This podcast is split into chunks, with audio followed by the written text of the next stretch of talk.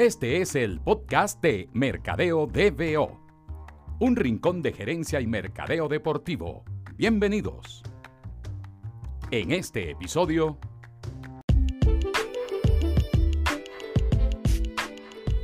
Bueno, bienvenidos a esta segunda temporada del podcast de Mercadeo DBO. La verdad es que muy contento de, de que hayamos podido sumar tantos capítulos y bueno, de que esta parte del proyecto de Mercadeo DBO se siga desarrollando esta temporada voy a, voy a intentar tener más entrevistas con gente del medio.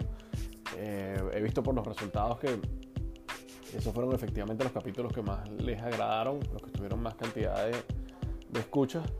Y bueno, en base a eso voy a tratar de darles un poco más de ese contenido que, que creo que les, que les, gusta más. Y eventualmente, no tengo un, número específico de capítulos, pero después de tantas entrevistas intentaré tener un, un episodio como el de hoy, eh, en el que voy a hablar un poquito de, de, un caso en específico, un caso que esté todavía en boga desde el punto de vista noticioso, y, y, al final darles un comentario un poco más editorial de algunas cosas que están ocurriendo tanto en Venezuela o, o en, en, el mundo en general desde el punto de vista comercial del deporte. Entonces, bueno, el caso del que les voy a hablar hoy tiene que ver con eh, los, los circuitos o los canales o eh, estos networks regionales que existen de transmisión de, de, béisbol. Si ustedes han seguido el béisbol de las grandes ligas, saben que el circuito de los Yankees de Nueva York se llama el circuito Yes. Eh, estos circuitos se encargan de la transmisión regional de los partidos de los equipos. Y eh, salió una información hace unos días publicada en Front Office Sports. Si no siguen esa página, se los recomiendo que, que la sigan. Front Office Sports. En casi todas sus redes sociales las pueden encontrar eh, con las siglas FOS. Y eh, esa noticia hablaba de que los Yankees, eh, específicamente el circuito Yes, empezó a utilizar una herramienta del grupo Nielsen. Saben que Nielsen es un, una compañía que tiene muchísimas herramientas para, para, todo lo que está relacionado con la medición de audiencias. Y lo que la herramienta que van a empezar a utilizar es una herramienta que le va a dar visibilidad a la cantidad de espectadores en sitios públicos, es decir, en bares, en restaurantes, eh, incluso en, eh, sitios donde se proyecten los partidos, en plazas, etc. Es una herramienta bastante interesante, Nielsen. El, el nombre de la herramienta es eh, PPM, Portable People Meters y eh, con eso lo que busca el circuito de los Yankees es darle, como les decía al principio, visibilidad a esta cantidad de gente que no ve los partidos en su casa, que no ve los partidos en un dispositivo móvil, sino que se reúne en un sitio para, para seguir los juegos de los Yankees. Eh, eso, eh, como les decía, con esta herramienta de PPM, eh, entra dentro de un nuevo nicho que se llama el nicho Out of Home y eh, incluso también, ya les decía, bares, restaurantes, gimnasios, eh, sitios vacacionales, ¿verdad? También, también entran dentro de la medición y lo interesante realmente de esto está en lo siguiente. Cuando hicieron la primera prueba durante el año 2019, no, no estaba todavía establecido como una de las herramientas del circuito, sino se hizo una primera, un primer acercamiento, el incremento en la estimación de promedio de de la audiencia se incrementó en un 35%. En un juego en específico en el que se hizo la medición, eh, la cantidad de espectadores eh, pasó de 315 mil con la herramienta anterior que solo mide eh, las casas, ¿verdad? O, los domicilios de las personas, a 431 mil personas, ya incorporando los bares, restaurantes, gimnasios, etcétera. Ese aumento es, es del 35%. Entonces, ¿Por qué es clave esto para una plataforma como Yes y también para los Yankees? Bueno, porque obviamente la oferta publicitaria eh, de cara a, las marcas que quieran tener presencia en la transmisión de estos partidos tiene un valor distinto si tú estás aumentando eh, el alcance aproximado de tu audiencia en, en una cifra tan interesante como el 35%. Entonces, eh, y, además hay una cantidad de datos súper super cool alrededor de esto. Por ejemplo, en, en, el segmento específico de espectadores entre 25 y 54 años, el incremento es incluso mayor. y, se incrementa hasta un 56%, es una locura. También hay otra data que mide la cantidad de, de consumo de minutos y esa data también se eleva en un 41%, pasando de 6.8 billones de minutos a 9.6 billones de minutos cuando se, cuando se incluye este, este ppm. Entonces, claro, ¿qué está pasando ahorita? Ya está incluido de manera formal eh, en el circuito Yes y Yes está acercándose a los eh, posibles eh, a las posibles marcas que van a querer tener presencia publicitaria en sus espacios diciéndoles bueno, listo, mira, eh, tenemos esta nueva herramienta, esta nueva herramienta nos está dando visibilidad de que tenemos un incremento de un 35% en el alcance de la audiencia de nuestros partidos de los Yankees en Yes, y eso se va a traducir evidentemente en un aumento de las tarifas de los espacios publicitarios. Y eh, lo que me llama la atención es eso, ¿no?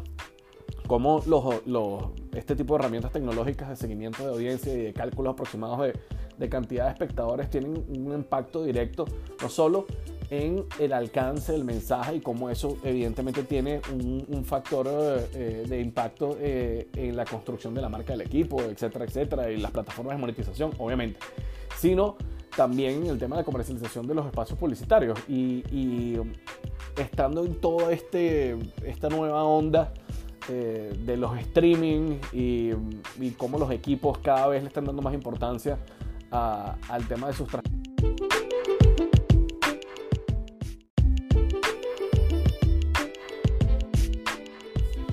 tema de sus transmisiones en dispositivos móviles, este tipo de data sin duda eh, es lo que los americanos llaman game changer. Esto cambia el juego totalmente porque vas a tener visibilidad, como he repetido ya en un par de oportunidades, eh, con una herramienta confiable de cuál es el alcance adicional en, este, en esta nueva onda de reunirse en sitios a ver los partidos o de seguir los partidos desde espacios que no generalmente o habitualmente son tu espacio de residencia.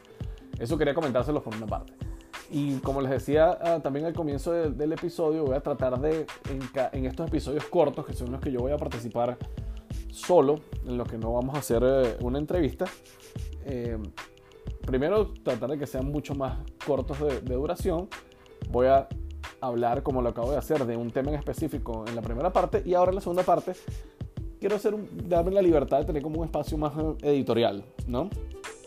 No porque yo considere que mi opinión sea de mucho más valor o menos valor que la de otra gente, sino, sino a veces pasan tantas cosas en, el mercado deportivo y pasan tantas cosas en nuestro país en el deporte de, mi país, de Venezuela, que siento que no, me doy el, espacio o el tiempo para, para, opinar desde mi perspectiva lo que está pasando, ¿no? Y, y creo que mucho de lo que ha pasado en los últimos días eh, con la Federación Venezolana de, Fútbol y la, renuncia del seleccionador y la posterior elección del de, el nuevo seleccionador.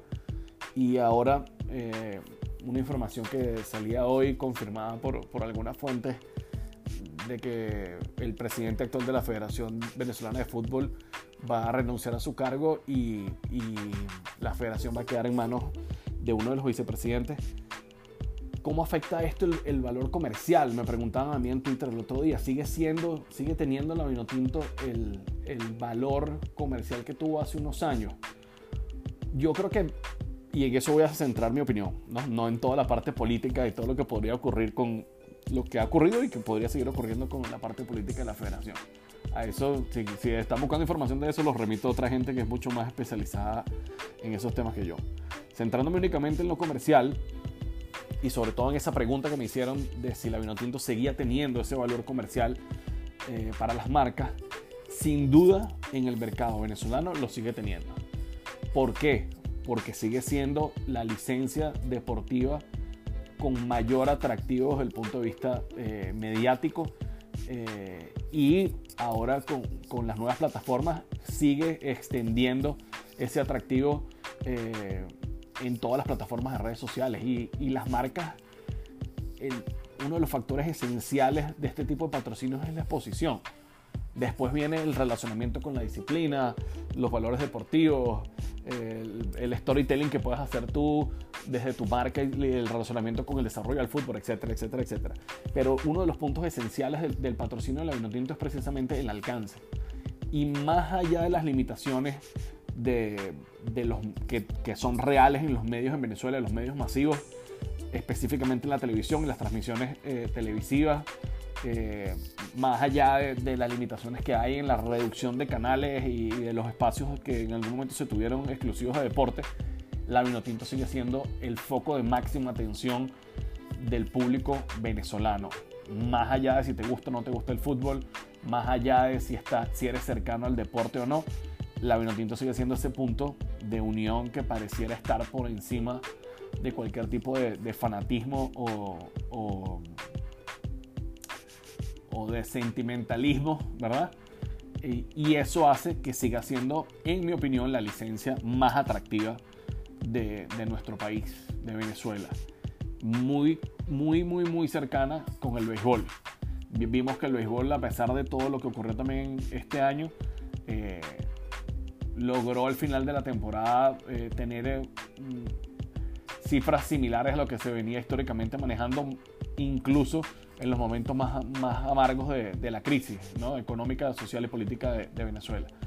Entonces yo insisto, si quieren un indicador de que la Vinotinto sigue siendo la licencia desde el punto de vista comercial de mayor valor en Venezuela, vean la cobertura que tuvo la Federación Venezolana de Fútbol, positiva o negativa, como la quieran, como la quieran ver pero la exposición que tuvo la Federación Venezolana de Fútbol, eh, la exposición que tuvieron los jugadores, eh, la exposición en imágenes, en imágenes de archivo, en fotografías, en cualquier plataforma de comunicación de nuestro país, en este periodo de tiempo, desde la renuncia del, antiguo seleccionador de la, de mayores hasta la contratación del, del nuevo seleccionador. O sea, es no hubo parangón en, toda la plataforma comunicacional de nuestro país a, la cantidad de atención que centró el tema del nuevo seleccionador de la Vinotinto y los rumores y que si era San Paoli y que si era el otro y que Peckerman y lo que sea, es algo que,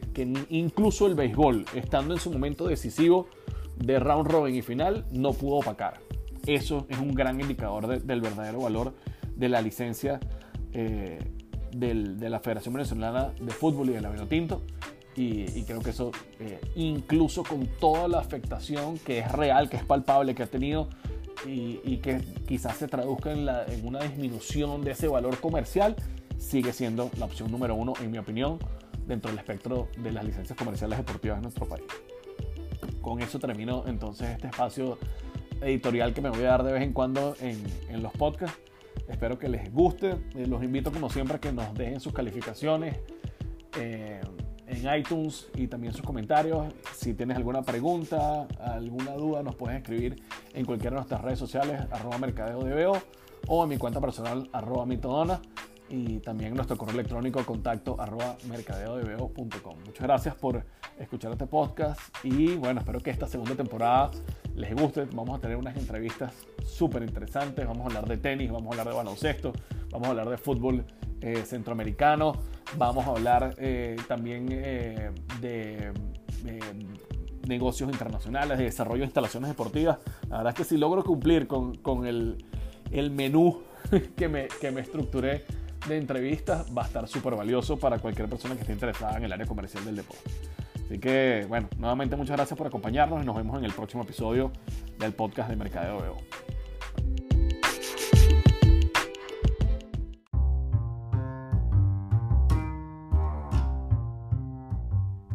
Gracias por acompañarnos. Te esperamos en el próximo episodio con toda la energía de dueño de equipo cobrando dólares preferenciales. Esto fue el podcast de Mercadeo DBO.